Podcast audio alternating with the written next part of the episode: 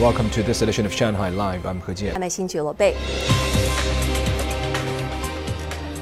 The Political Bureau of the Communist Party of China Central Committee said today it will support couples who wish to have a third child.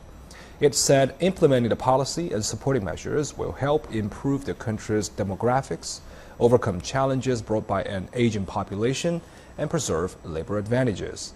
The Bureau said a third child policy needs to be drafted in accordance with the law and that birth policies need to take economic and social policies into consideration. The InnoMatch Expo, a part of the Pujiang Innovation Forum, opened today at Shanghai Exhibition Center and was created to deepen international cooperation in science and technology. Zhang Yue has more. China Baowu brought 15 technology needs last year, and 12 were achieved during the event. 今年，所以说我们又带来了二十五项创新。 This year we brought 25 technology requirements and hope the event will help us find more partners. Biopharmaceutical company AstraZeneca also released its needs today, and some companies came up with intended solutions. 数字疗法嘛， We are working on digital therapy and surgical planning, and seeking cooperation on products and resources. It was the first time that Beijing-based high-tech company Terminus attended the event. It will send 152 robots for logistics, disinfection, and inspection control work during Dubai's World Expo in October.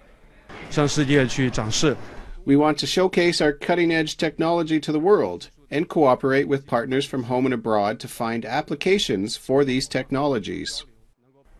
Many visitors were interested in the quantum computer at the Yangtze River Delta Region Scientific and Innovation Community Pavilion. 这个设备是和国内多家高校还有这种科普展馆 Our device can be used at universities and science exhibition halls. We hope to find partners in this field. The fair runs until Wednesday. During the event, 10 big companies released their tech needs, and about 100 smaller companies plan to offer solutions. 张悦，上海 Live。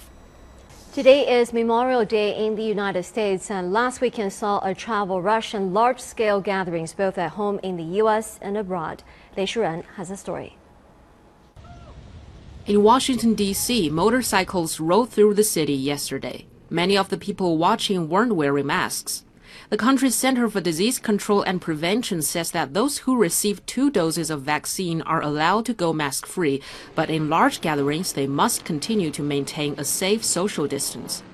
Airports across the country saw surging traffic with an estimated 2 million people per day traveling by air over the holiday, the highest since March last year.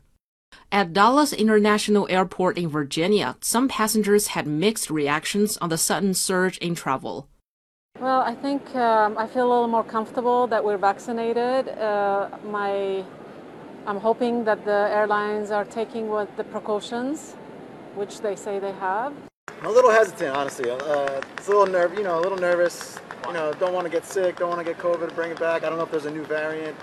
South Korean Yonhap News Agency has reported that to celebrate the Memorial Day, around 2,000 foreigners, including U.S. soldiers, held parties and set off fireworks and firecrackers without wearing masks at a beach in Busan. The parties lasted from Saturday afternoon through early Sunday. Six police cars and dozens of police officers were dispatched to the scene after they received nearly 40 complaints from local residents. They failed to completely stop the gathering. The U.S. Army in South Korea said it is working with local authorities on an investigation. 雷舒然，上海 Live。